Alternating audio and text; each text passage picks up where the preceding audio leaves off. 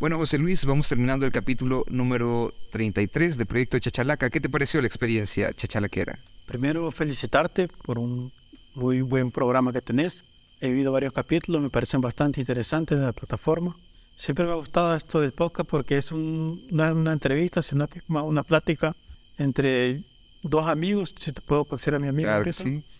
Y este, decirte que sigas adelante con este proyecto y si en algún momento en el futuro podemos volver a hacer esta plática, la podemos hacer con gusto.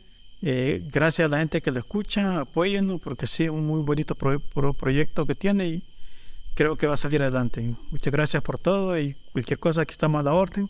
Mi nombre es José Liturado, soy artesano en cuero. Muchas gracias, José Luis.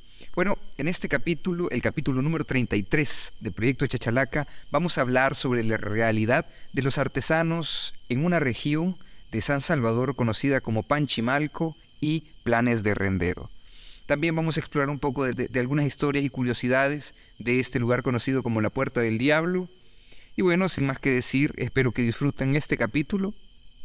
Comenzamos. Bienvenidos a Proyecto Chachalaca número 33 en este capítulo titulado Panchimalco Artesano, por lo cual nos acompaña José Luis Durán. ¿Cómo estás, José Luis? Bien, todo bien, gracias a Dios aquí en este día especial que es el Día de las Madres y queriendo conversar un poco sobre lo que es Panchimalco y sus tradiciones y cómo llevamos la vida, vida o el día a día de los artesanos. Excelente. Bueno, José Luis, hoy es 10 de mayo. Bueno, vamos aquí a mitad de año. ¿Qué tal? ¿Cómo lo ves? Pues todo bien, todo bien dentro de lo que cabe. Gracias a Dios, este ha sido un buen año. Yo creo que este, desde que y empezó este, también este régimen, creo yo que a los artesanos nos ha dado mucho, mucho beneficio porque antes no se podía salir mucho de la fiesta. Hoy, gracias a Dios, debido a eso, pues de que todo esto de las maras también se ha calmado bastante, nos ha dado esas oportunidades de ir, de ir de nuevo a la fiesta. Eso nos tenía bastante limitados. Limitados a salir. Ok, bueno, entonces comenzamos. Primero que nada, ¿Quién es José Luis Durán? Soy un artesano de Panchimalco. Este, tengo 15 años de dedicarme a lo que es la artesanía. 10 años propiamente ser artesano en cuero, semillas, eh, hilos, cualquier tipo de, hilo lo puedo transformar en semilla o collar. También este, puedo el oficio de la fontanería. Tengo 43 años y este, aquí estamos para conversar con... Perfecto. ¿Cómo comenzaste en esto de ser artesano? Comencé como ayudante. Pero ayudante de artesano. Ayudante de artesano, ayudante de un primo mío que era artesano. Este, y, este, le empecé ayudando, este, me, me, empezó a gustar lo que es el negocio al principio. Uno lo ve como un negocio más que todo, pero como comentábamos previo, yo empecé con un dulce típico. Yo no sé nada de lo que es elaborar un dulce típico. Yo realmente lo... Los compraba por ahí. Compraba y los vendía porque verdaderamente era un buen negocio. Después que esto fue decayendo poco a poco, me metí a lo que es también la artesanía, igual como un comerciante.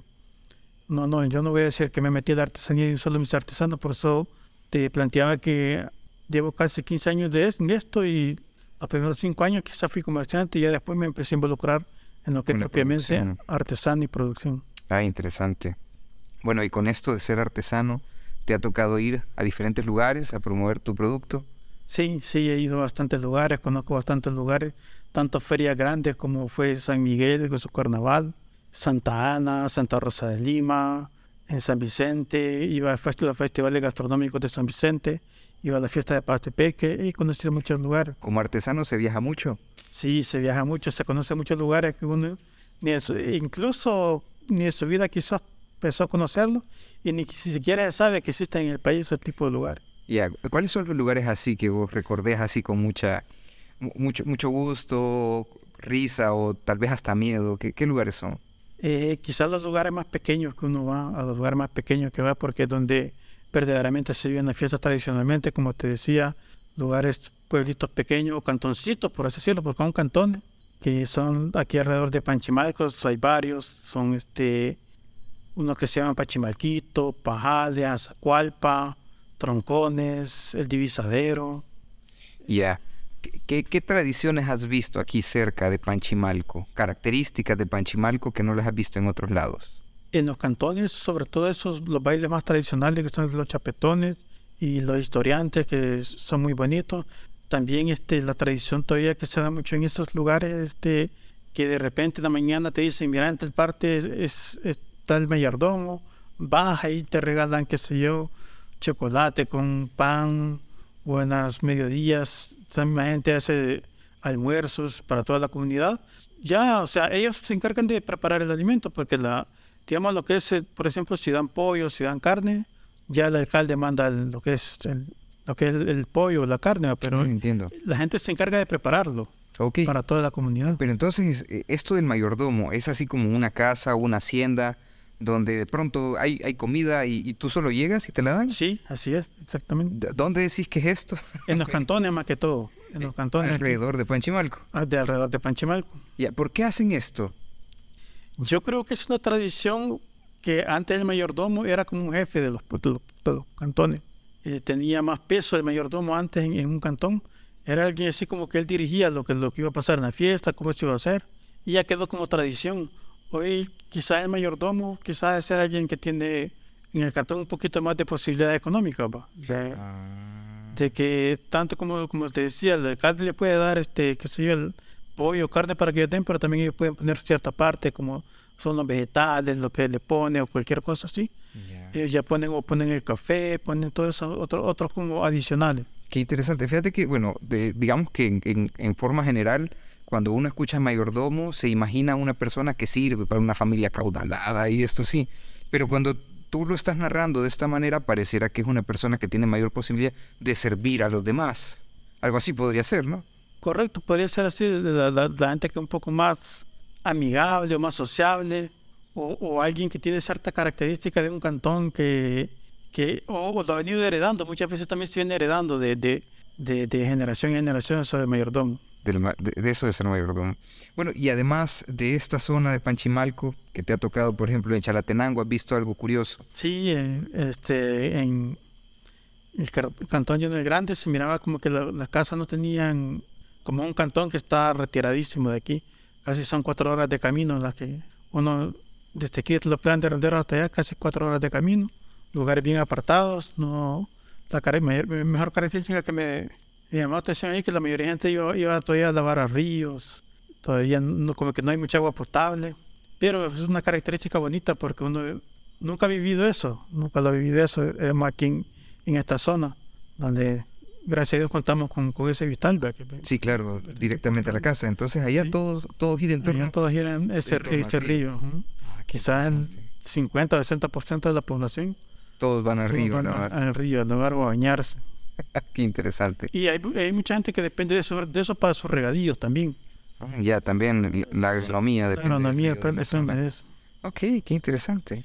Bueno, hablemos entonces un poco acerca de, de la vida del artesano, ya que estamos aquí, ¿te parece? Claro, me parece. Ok. ¿Cómo es la vida de un artesano en El Salvador, José Luis? Este, la vida de un artesano en el país es, por así decirlo, un poco como contradictoria, porque tiene momentos buenos y momentos malos. Los momentos malos quizás cuando el negocio no, no produce lo que uno espera. Es bien difícil cuando tu negocio no, no produce lo que uno espera porque hay también gente que depende de, de uno. Yo ahorita no tengo familia en sí, pero igual, digamos, vivo con mis padres y este, siempre uno colabora en su casa, pagando cualquier cosa, que el agua, que la luz. Y cuando tu negocio no, no te da para eso, es cuando incluso yo he llegado a, momentos, eh, me topo de momentos que quisiera buscar por trabajo. Porque es difícil. Porque es muy difícil ser, ser artesano. artesano y ver que muchas veces tu producto no se vende, te sentís frustrado. Y muchas veces cuando vas a otro lugar y ves que también otro vende, es más frustrante porque vos decís, si yo ando, lo mismo o, qué pasará, mi producto no gustará, todo eso te pone, te juega mucho mentalmente. Y decime, ¿el trato con la gente es complicado a veces? Sí, es bastante complicado. La gente muchas veces piensa que ser artesano es tener una, este, solamente hacer una cosa y, ellos piensan que eso se da por arte de magia. No saben lo que lleva atrás eso no saben la maquinaria que uno tiene que comprar. Hay maquinaria que, que por muy sencilla que parezca, pero siempre se invierte. De qué maquinaria que de un dólar hasta de qué 120, 130 dólares para poner un, remachito de esos que lleva a veces una pulsarita. hay una máquina que te cuesta casi 100 dólares para poner un remache. Y la gente dice, no, pero si esto es un pedazo de cuero cortado y solo le puesto remache. Pero ellos no saben lo que uno ha invertido para hacer eso. No saben también lo que uno se ha especializado. Porque uno, yo también, este, aparte de que uno lo aprende autodidacta, autodidácticamente, como dijo la muchacha, uno también se capacita para, para que su producto vaya mejorando. Entonces muchas veces la gente quiere salir a veces... Así como, como de campeona, ¿te ha salido alguien así como que... Mira? Varias, y varias veces me ha salido que me dicen, mira, te doy tanto y se molestan y, y muchas veces uno también hasta le responde mal. Y creo que a veces, muchas veces uno no, no, no mide también las consecuencias cuando va a responder mal al, al cliente.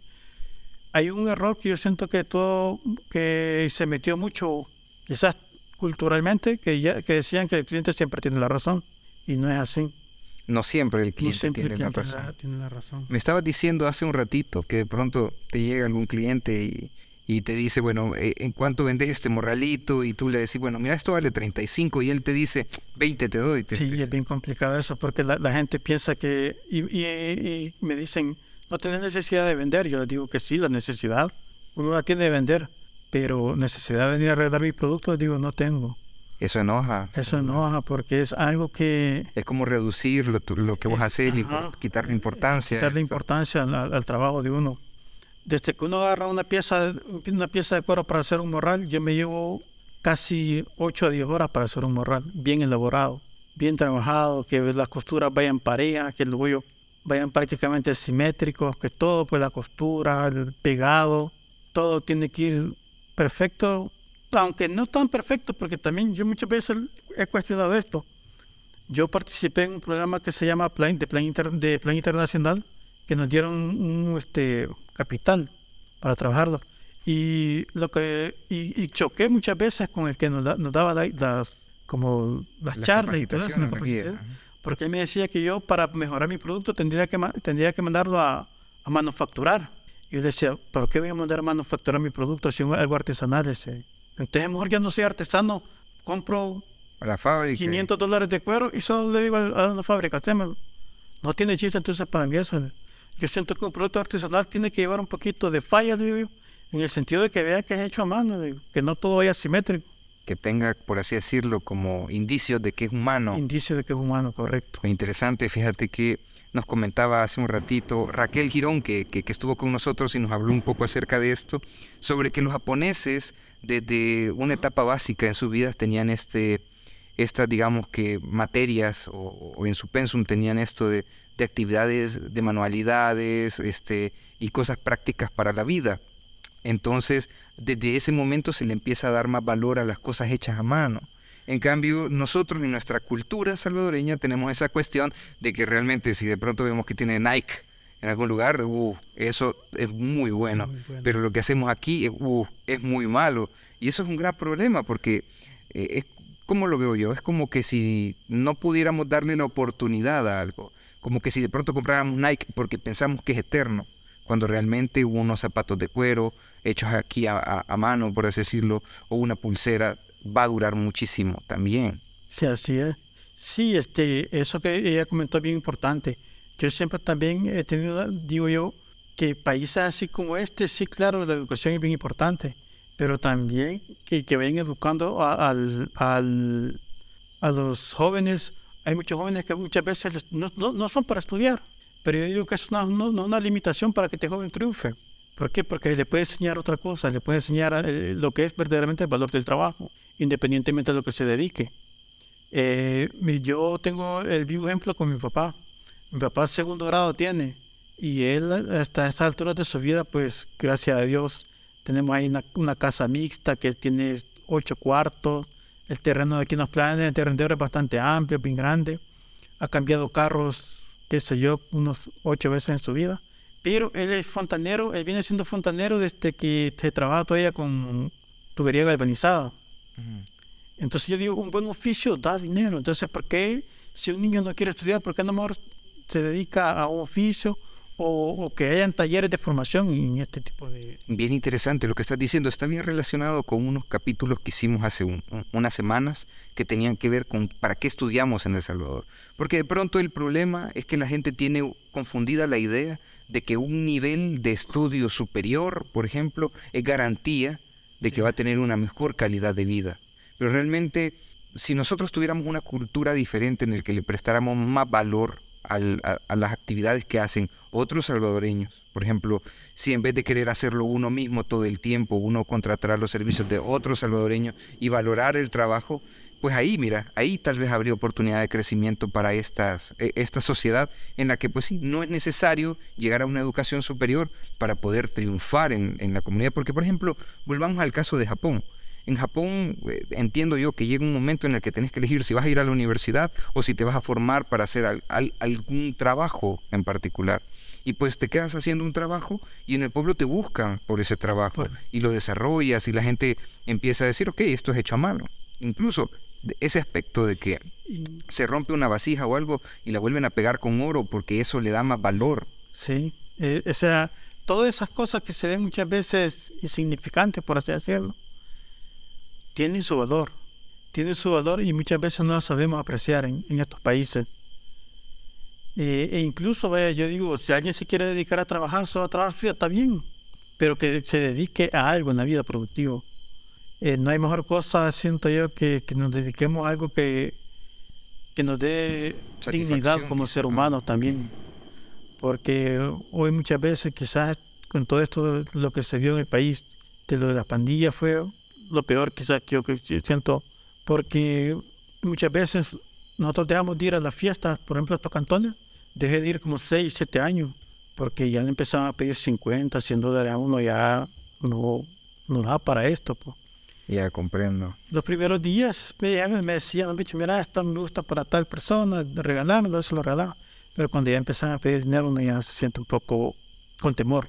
Con temor a que no le van a respetar la vida a uno. Entiendo. Entonces yo siento que, que si nos dedicamos, digamos, por motivo, hay mucha gente que no, muchos jóvenes que no quieren estudiar, pero que se dedique, digamos, a que haya instituciones que lo formen en algo. Sería bueno, la verdad es que sí. Bueno, comentabas tú estabas trabajando también en la Puerta del Diablo. Hace cuatro años que la Puerta del Diablo ha cerrado sus puertas. Sí, lamentablemente la puerta ha cerrado. Esperamos que pronto se abran. Nos han dicho que para junio o julio. Nosotros no, no vemos pues que también el avance del trabajo, pero esperamos lo mejor siempre. O si no es junio y julio, pues esperamos que al menos este año se nos la entreguen. Y sí, pasé también previamente trabajando ahí casi 10 años con, en el lo que fue la artesanía. Tuve bastantes momentos bonitos, quizás los mejores momentos que he tenido en, en lo que es de ser artesano en la Puerta del Diablo, porque sí es un lugar que jala bastante turistas, tanto extranjero como nacional.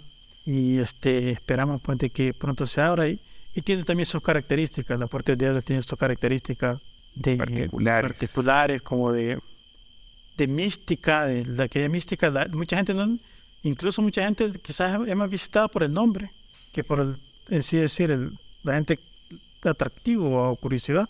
Le da más que todo es el nombre.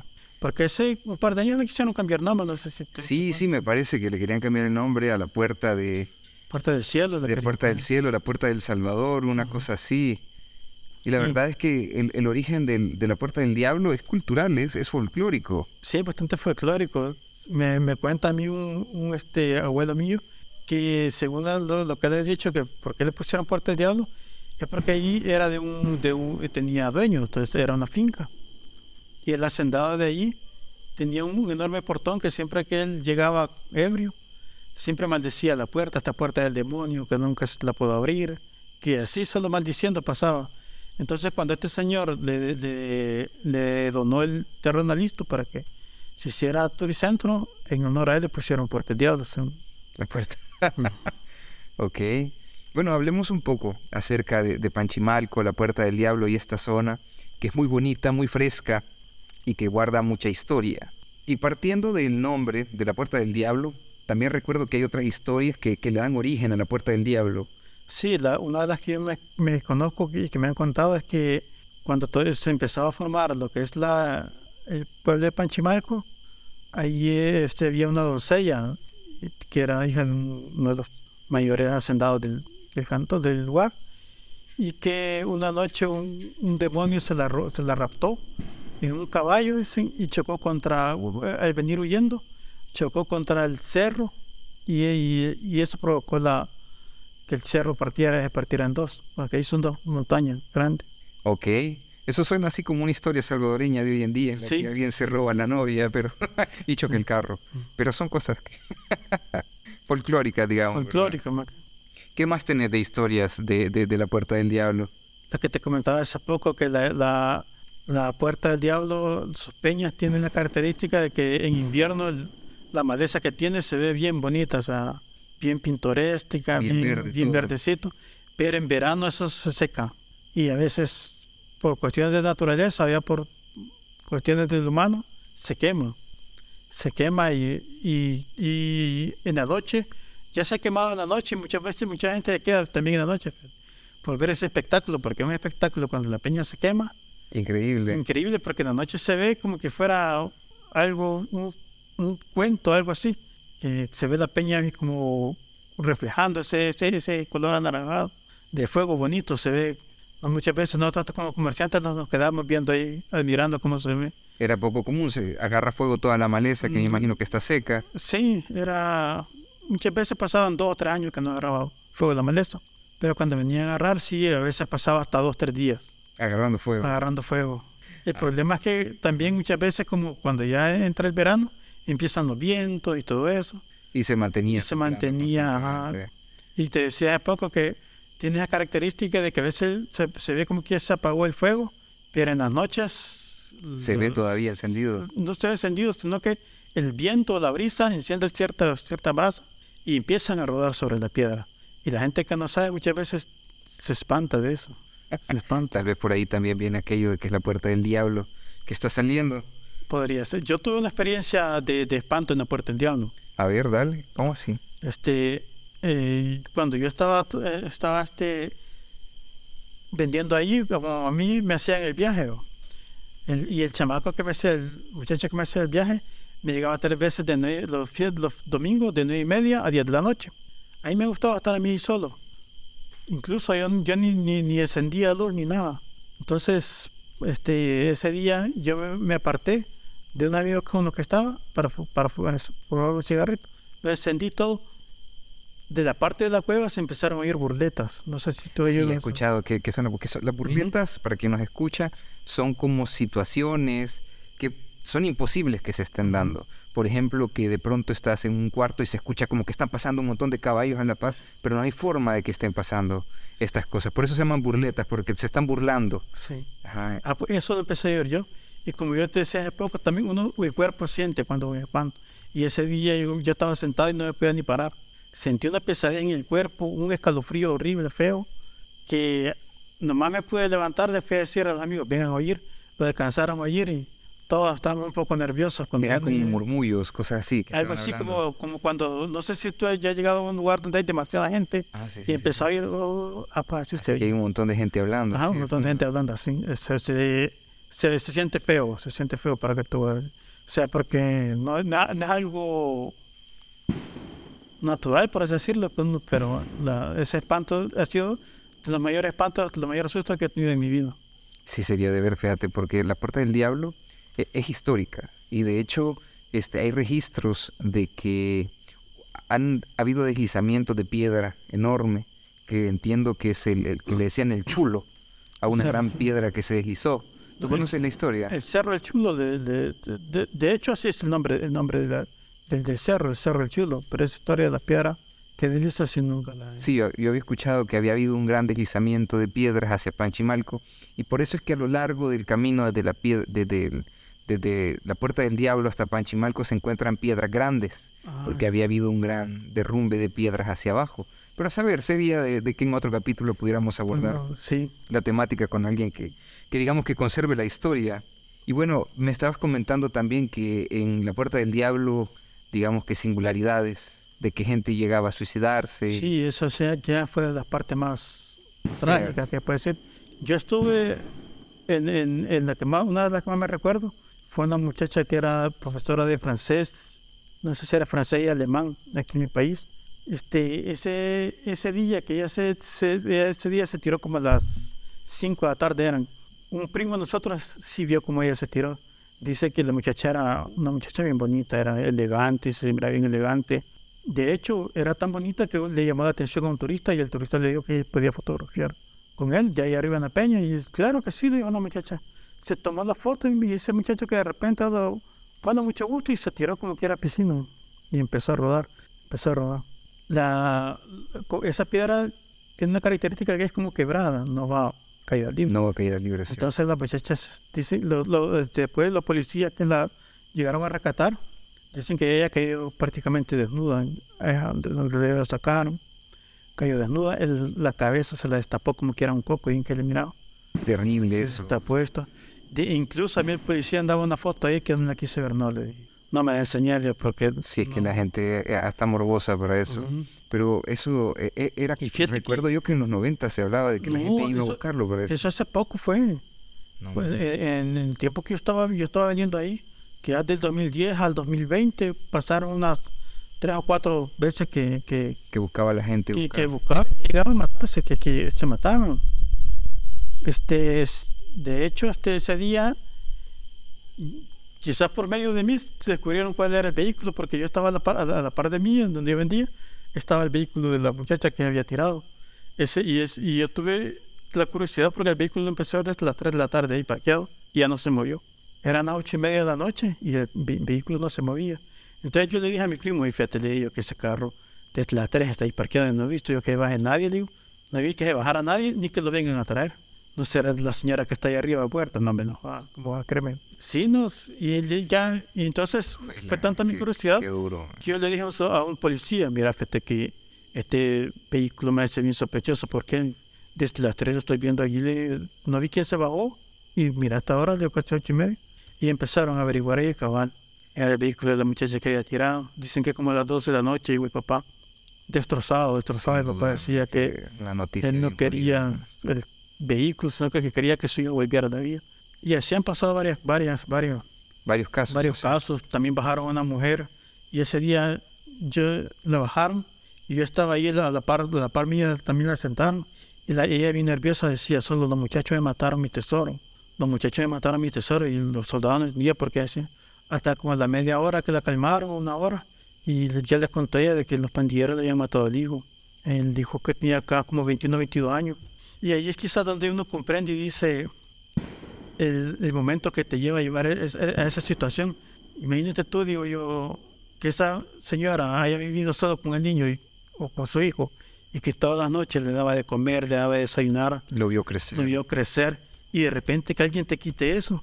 Está bien que se te murió de una enfermedad natural o todo eso, pero que te lo maten, que te quiten eso yo creo que debe ser algo que muy poca gente quizás lo puede dominar. debe ser una cosa bien dura. De, cualquier manera, aunque, aunque sea una enfermedad o lo que sea. Pero en una enfermedad yo siento que ser un poquito que más manejable, por así decirlo. Porque pudiste estar con él, sin duda, pero sí, siempre es una pérdida. Sí, una pérdida que es irreparable.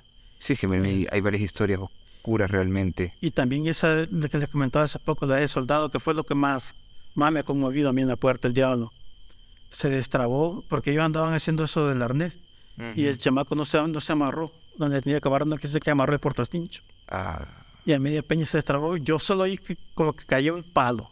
Yo no quisiera ver. Dicen que así le, le, le borbollaba la sangre por la boca, como que hervía la, sangre. Ya cuando llegaron aquí a Saldaña en, el, hospital, ya ahí murió.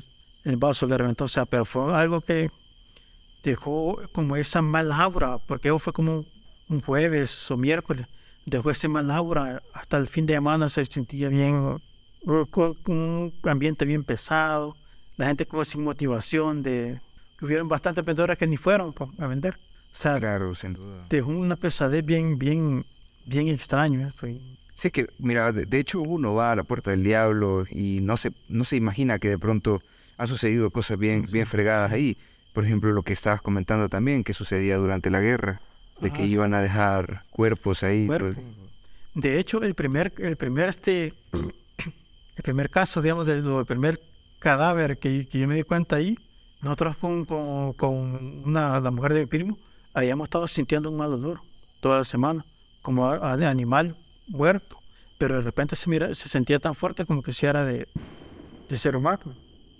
Un sábado un turista se metió por unas partes ahí bien algo escabrosa Y subió y nos dijo, miren, ustedes no han dado cuenta de que abajo hay un cuerpo humano. ¿Cómo?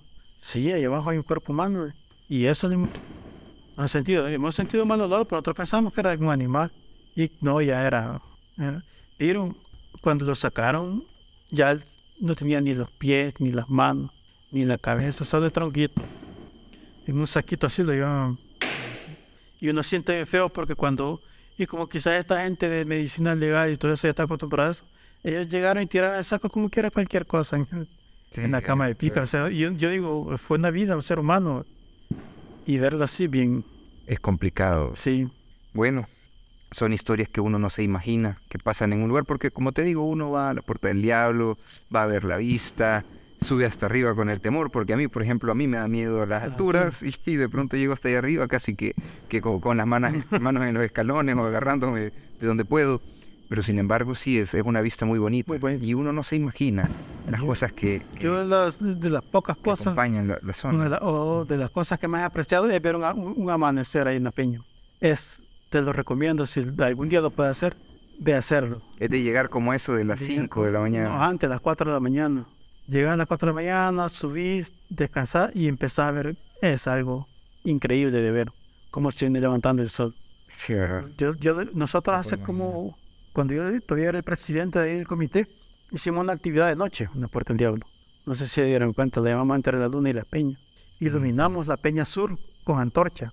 Pasó casi una hora encendida la, la antorcha, se miraban, Hermoso, hermoso, esa era, fue de las mejores cosas que hicieron que en la Puerta del Diablo. interesante.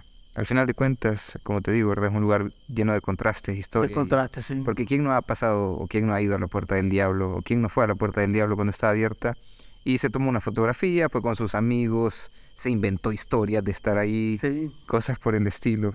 Son cosas. Bueno, hablemos un poco de, de Panchimalco, ¿te parece? sí, me parece. Tú, tú, tú vives aquí en Planes de Renderos. Simplemente. ¿Cuál es la relación que tiene Planes de Rendero con Panchimalco?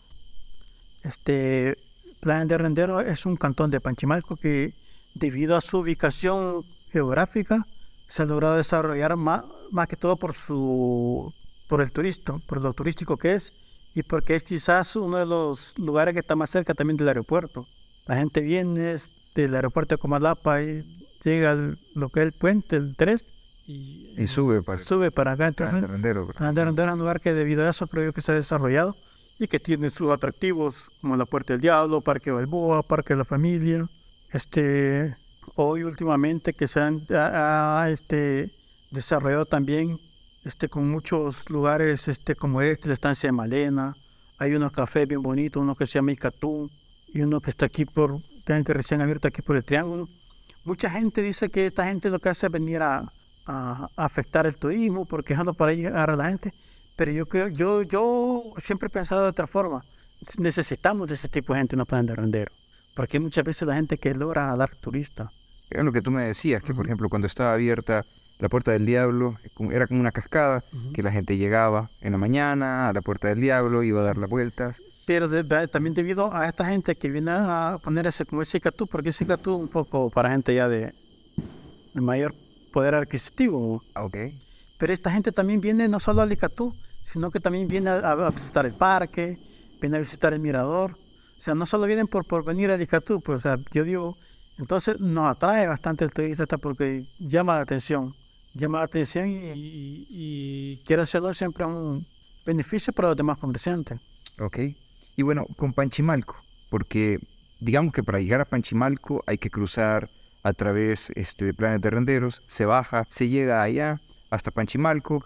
¿Cuáles son los atractivos de Panchimalco para el turista? Panchimalco tiene muchos atractivos, pensando por iglesia que es colonial. Este, está la casa de Miguel Ángel, que es un pintor de aquí de Panchimalco, que es muy buen, es muy buen pintor. También está la Casa de la Cultura, donde hay diferentes este, esculturas, hay diferentes, este, ahí este, también están un- una o dos señoras siempre tejiendo el paño pancho para que la gente llegue a ver, llegue a ver cómo se hace. Incluso si alguien quiere llegarlo a aprender, ahí se puede llegar a aprender. También tiene el parque acuático. Y este, si uno se mete un poquito más adentro, tiene todavía unos ríos donde todavía uno puede ir a, a- a bañarse. Está ahí por el, donde está el cementerio y una cascada que son bien, cuando es más que todo invierno, son bien bonitas para ir a disfrutar en familia, para irse a bañar. Es, tiene bastante atractivo Panchimalco como para poderlo visitar cualquier día de semana. Y así como actividades, este, por ejemplo, hace poco fue, me parece, el Festival de las Flores. Sí, sí, este fin de semana pasó, pasado fue el Festival de las Flores y la Palma, una fiesta muy bonita, muy tradicional. Consiste en el desfile de, de cientos de cientos de gente con sus palmas. Tiene una característica también, Pancho, que quizás es el único, quizás en otros lugares se puede, puede hacer palmas, pero el propio día que, que, es el 7 de mayo, la mayoría de gente trata de hacer su palma con flores naturales. Aquí hay una flor de ensarta, que es una flor que, que tiene cabal, el, cuando uno la corta le queda cabal el, el espacio lodito para poderla meter en la palma. Ok. Entonces, esa es una de las mayores características, siento yo, de, de, de que la gente para ese día sí trata de hacer sus palmas con flores naturales. Ok. Bueno, también está esto de las fiestas patronales de, de Panchimalco. Sí, son del, del primero de septiembre al 14. Agarran el 15 porque es el día del... Sí, claro, el, el, el día de la independencia. De la independencia. ¿sí? Pero originalmente las fiestas son del 1 al 14. ¿Y se ponen buenas las fiestas aquí en Panchimalco? Sí, son, se ponen bonitas. Hay bastante atractivo. Hay bailes. Por ejemplo, la, la, el, la fiesta pasada hubo un carcho no sé si se dieron cuenta. Ah, como no, como no, un car show. Sí, bastante sí. bonito, hacen bastante actividades. Este, también hay mayordomo aquí en Pancho. Creo que es uno de los pocos lugares así, digamos, de una, una fiesta grande donde hay mayordomo. Lamentablemente, como es bastante, bastante amplio, ¿va? no toda la gente alcanza claro, a conseguir ahí a, conseguir ahí amarillo. Pero sí, también tiene su mayordomo. Su, para las fiestas también vienen los danzantes. Este, en esta fiesta eh, quizás la fiesta patronal es un poco más local. No, no acarrea mucho turista, ni tanto ni del país, ni de, ni de otros lados, ni menos internacional. Es más local. La que sí es bastante visitada es esta de la Flora y la Palma. Me contaste que habían venido eh, equipos de danza de otros países. Sí, vienen, vino de Perú, vinieron de Colombia, vinieron de varias partes de Centroamérica. Y todos los años es esto, todos los años, porque el, Igual hace un par de años también vinieron bandas de guerra de todos los países, de, de diferentes países. Y creo que esa es una de las partes más bonitas que la gente tiene disfrutar. Tanto ver la danza folclórica de otros países como también cuando vinieron esas bandas de guerra internacionales. Son bonitos los espectáculos y el show que, que dan ellos. Sí, me lo puedo imaginar. De hecho, creo que yendo a Panchimalco, porque he tenido la oportunidad de ir unas tres o cuatro veces, y he visto que, que, que, bien completo, por así decirlo, lo que ofrece Panchimalco, porque también tiene un museo de piedra, tiene también estos, estos espacios donde los emprendedores pueden venir, como tú, que trabajas el cuero, que presentas sus productos ahí. Hay una comunidad muy bonita, muy alegre. Y había algo bien cultural que alguien me dijo alguna vez. Fíjate que la gente de Panchimalco, cuando no sos de ahí y no te conocen, son personas que se ven muy serias. Pero cuando de pronto ya tenés un poco de costumbre o que ya te conocen, ya se empiezan a reír contigo. Sí, esa es una característica bien, peculiar, pero yo creo que se da más que todo porque como te, comentaba al principio, siempre ha habido una, gran división entre lo que es Panchimalco y lo que es Plan de Rendero. La gente es bien celosa en ese tema, demasiado diría yo. La gente de Pancho no quiere que la, la gente de los planes se involucre con, con planes, ni los planes quieren que se involucre con Pancho, es bien complicado eso. Y hay mucho resentimiento, siento yo, en, en ese aspecto. Siento que, que, no tiene que ser así porque somos un solo municipio. Y nosotros a través de estos, de estos proyectos, así como la cooperativa de artesanos o los proyectos que, que lanza la alcaldía, queremos evitar eso. Porque y ahí es donde, donde ustedes quizás, o la gente piensa que la gente lo ve de, de como así mal encarada, por decirlo, pero es porque quizás piensan que van de los planes o algo así. Porque siempre esa, eso es bien característico de aquí de que el Pancho y Planes siempre ha sido como así bien bien enemistados, rivales. bien rivales. Enemistados. José Luis, ya que tú has estado en, en, este campo durante bastante tiempo, ¿qué es lo que has visto que ha evolucionado? En materia de artesanal se ha venido evolucionando y cambiando, tanto para bien como para mal, ¿verdad? Yo me recuerdo cuando le empecé a ayudar a mi primo que habían collares, cuando todavía estaba el colón, que le podían dar hasta 500 colones, 600 colones, uno decía cómo alguien puede pagar tanto por algo así, pero muchas veces porque la pieza era bien elaborada. Y debido a que han venido este, surgiendo muchas cosas ya como las chinas, ¿va? que ha replicado, ha replicado mucho lo artesanal. Y eso también fue parte en culpa de nosotros. Este, me cuenta mi primo que previo a que él tuviera su puesto en la puerta del diablo, habían propios artesanos ahí, ahí, ahí en la puerta que no dejaban que ni un chino le llegara a tomar una foto del producto. Porque dice que el cabal, chino se bajaba de la, del bus y empezaba a tomar fotos y le no, si vas a comprarme, si no, no vas a tomar foto. ¿Por qué? Porque ellos dicen que tenían como una visión y donde ellos ya veían venir esto. De que en un futuro el chino iba a replicar todo lo que es artesanal. Si hoy los chinos te venden un carrito, unos carritos de madera y si, si uno los pone, si uno los pone en la mesa, cualquiera puede decir que está hecho a mano. Y no, es, es cosa china. Entonces, por eso ellos tenían ese recelo. Y también ha venido cambiando este, para, para bien, ¿verdad? Porque mucha gente también se ha, dependido de esto, así como en mi persona, que oigan que los precios no son tan buenos, pero gracias a Dios se puede vivir de esto, se puede vivir de lo que uno trabaja, lo que uno hace. Y este, aquí estamos siempre pues, en, esto. Y también, también este, no sé si, si se caberá, pero también los planes de render y Panchimalco no solo es este, conocido por su artesanía, sino también por su, su gastronomía. La gastronomía de aquí, los de render incluso lo que es la pupusa, lo más tradicional aquí. Y también las, ventas de atol y todo eso. Todo eso ha venido también este, surgiendo a que la gente lo visite mucho. La gente nos visite mucho aquí en Plan de Herrendero. Y también en Panchimalco la gente ya está dando cuenta de que hay, hay, hay bonitos lugares para ir a visitar. Y pues nosotros estamos en ese esfuerzo como cooperativa que queremos que Pancho sobre todo sobresalga en el tema este artesanal y darle, darle vida a todo esto. Ok. Bueno, José Luis, vamos terminando y, y qué bueno, la verdad quisiéramos dar las gracias también a la estancia en los planes, quien nos ha dado la oportunidad de poder grabar aquí en, en su local. Y pues nos gustaría, José Luis, que nos pudiera dar las últimas palabras este, con respecto a qué es esto de ser artesano, si tú como artesano quisieras compartirle algo a quien nos escucha sobre la propia situación de los artesanos en Panchimalco y planes de rendero. Sí, pues este, yo como artesano pues solo puedo decir a la gente que muchas veces que valore el trabajo del artesano.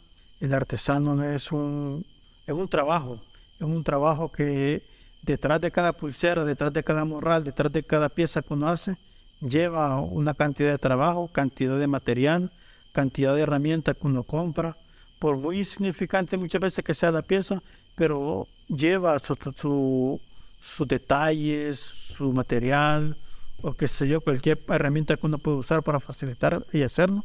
Es algo que uno invierte y que muchas veces el, turista no lo ve ni lo aprecia. Pero invito a toda la gente pues de que, que visita tanto Panchimalco como Plan de Arendero o que va a visitar otros pueblos, que sea consciente con el artesano, que sea consciente con el artesano y que, le, que verdaderamente valore su trabajo y que, que sea un poco más consciente con, los precios. Y que y yo, siempre también he tenido una cosa, como, como, como artesano, de que a mí no me gusta aprovecharme de la gente. Yo le pongo el precio justo a mi producto. Yo nunca le, no le voy a aumentar el producto ni porque este es de aquí ni porque este es de, de fuera del país, no. Yo le pongo mi producto al, le pongo el producto, el precio del producto como verdaderamente es, sin, sin quererme estafar por ser de la gente y, no me gusta eso, que, que, mucha gente quiera, quiera pues en un producto ganar también una semana, por así decirlo. En un solo producto. En un solo producto, no. También eso es mucho, mucho, mucho lo que arruina muchas veces el artesano. Yo he tenido experiencia con gente que muchas veces quiere vender un, que sea unas pipitas que muchas veces salen a unos 50, 250 y el que el artesano alegra porque le da a 10 dólares a un, un, turista. Yo digo, pero mira, va, aquí estás arruinando al, turista, al turista. ¿Por qué? Porque si este, este, este, artesano le va a comprar 5 dólares a otra parte, él no va a decir se lo compraste el artesano, no que lo compré en la puerta del diablo, lo compré en Pachimalco a 10 dólares, pero aquí me lo dieron hasta el precio menos. Entonces, este turista ya no te vuelve a gastar aquí, ya no vuelve a gastar en toda la zona. Esa muchas veces también como, como, como, como comerciante, como artesano, que no también tenemos que ser conscientes con los precios que le ponemos al producto. Qué interesante, fíjate, la verdad es que sí, porque de pronto ese es el temor de uno, comprar algo a un precio exorbitante y, no tener nociones de lo que realmente puede valer. Y solo comprar, pues aquí lo gasto y punto, ¿verdad? Y pues sí, mira, qué bonito es saber de esta zona, de esta región, de las costumbres, porque al final de, eso, de eso se trata, ¿no? ir conociendo un poco de lo que se está haciendo aquí en El Salvador. Y bueno, José Luis, te agradecemos muchísimo por, la oportunidad. ¿Dónde te pueden encontrar en Panchimalco? Estamos frente a la alcaldía, en el Parque Escultórico. Ahí tenemos una tienda de artesanos y a veces también hacemos eventos ahí en, en una placita de, de Panchimalco o igual pues a veces también nos podemos topar en cualquier fiesta en cualquier punto del país. A veces salgo a cualquier punto del país pues, y, les vamos a atender con mucho gusto y darles los mejores precios y un buen producto, un producto de calidad. Excelente. Bueno, con eso vamos terminando el proyecto Chachalaca número 33. Solo me quedaría decir, pues sí, eso de, de ir a los pueblos a comprar producto y decir que uno apoya cuando realmente quiere bajarle el precio de 35 dólares a 20, eso es violencia, no es apoyar lo nuestro. Así que cuídense, nos escuchamos pronto.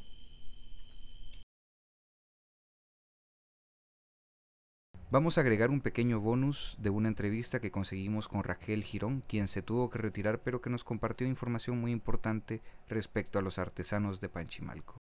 Nos acompaña Raquel Girón. ¿Qué tal Raquel? ¿Cómo estás? Bien, gracias. Gracias, por, por, hacer el tiempo para nosotros. Es un gusto poder tenerte aquí y que en esta primera parte de la entrevista nos puedas compartir información respecto a los artesanos en El Salvador.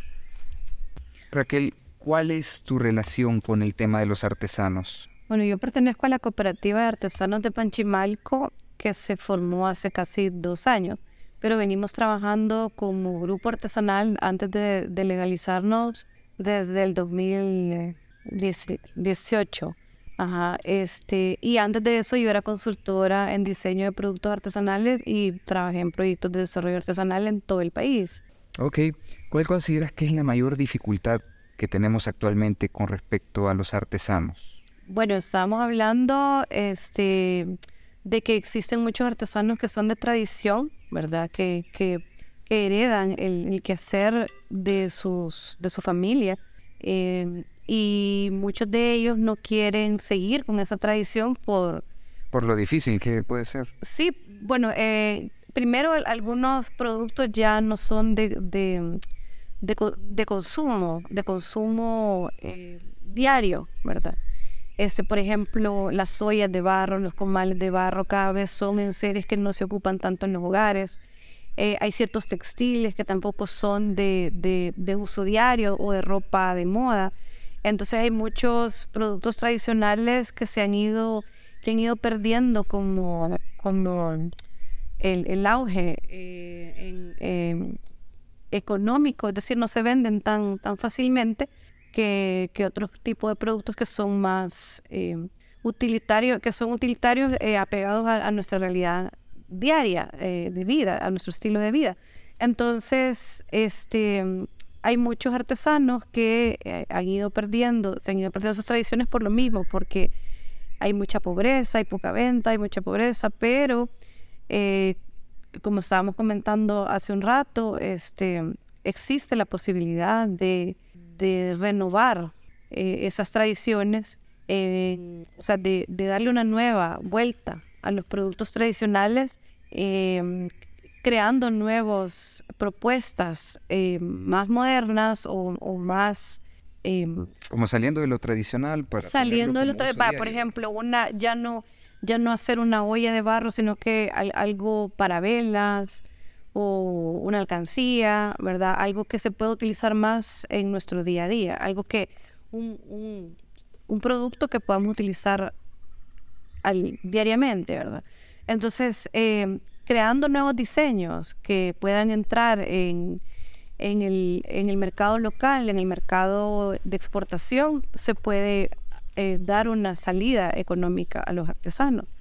Y también respetando pues lo hecho a mano este, y dándole el valor cultural a, a ciertos procesos artesanales, este, se puede, se puede... Como traer de nuevo a la vida esta línea artesana, ¿verdad? en el caso del panchimalco hablábamos un poco del, tema del paño pancho, ¿verdad? Que, que, es un textil que se usa tradicionalmente para las, mujeres solteras y las mujeres casadas, ¿verdad?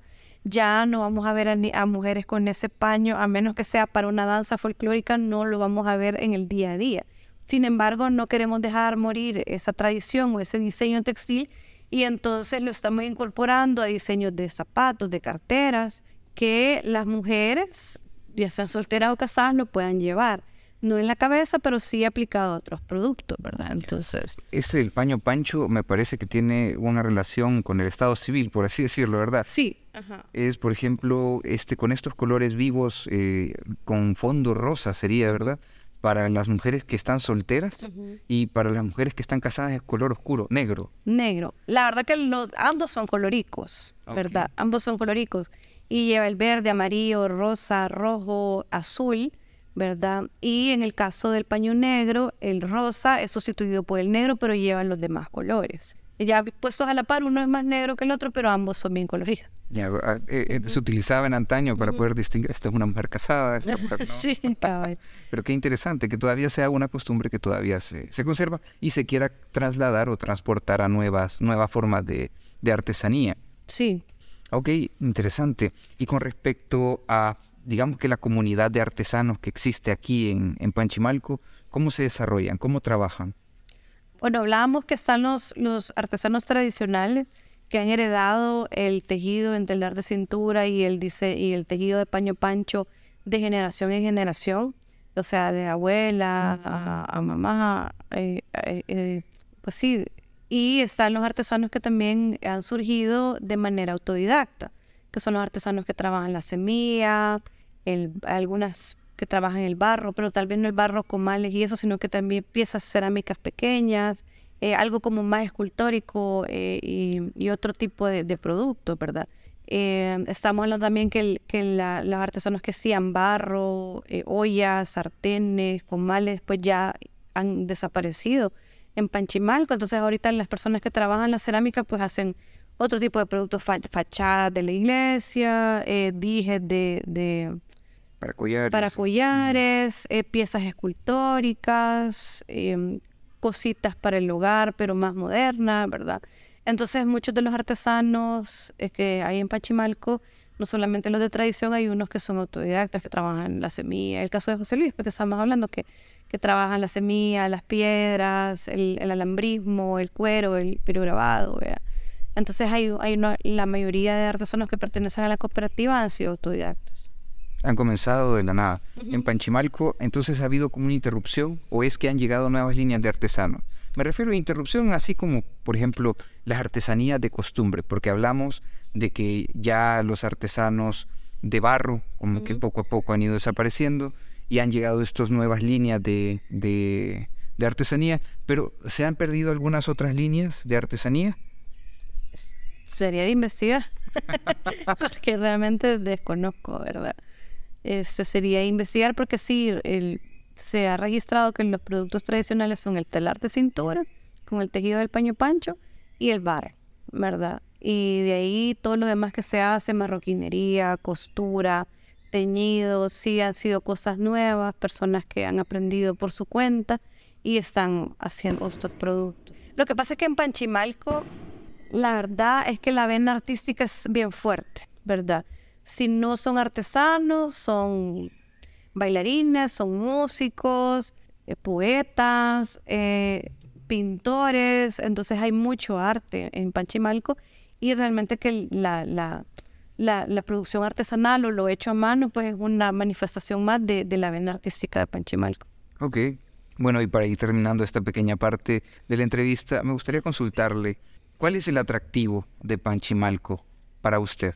El atractivo, justamente eso, que hay una riqueza cultural y artística muy grande, que, bueno, yo le comentaba que, que tuve la oportunidad de ir a diferentes municipios en todo el país y yo creo que realmente este, es una minita de oro artística, ¿verdad? Entonces es un, un pueblito muy bonito, muy lleno de tradiciones, eh, y, hay mucho orgullo, además, hay mucho orgullo, que eso es otra cosa que no se ve mucho en otros municipios, lo podemos ver tal vez en Guatayagua, o en Nahuizalco, o en Izalco, o en La Palma, pero este, son bien pocos los municipios que realmente están bien orgullosos de sus tradiciones, eh, y eso se ve mucho en Panchimal.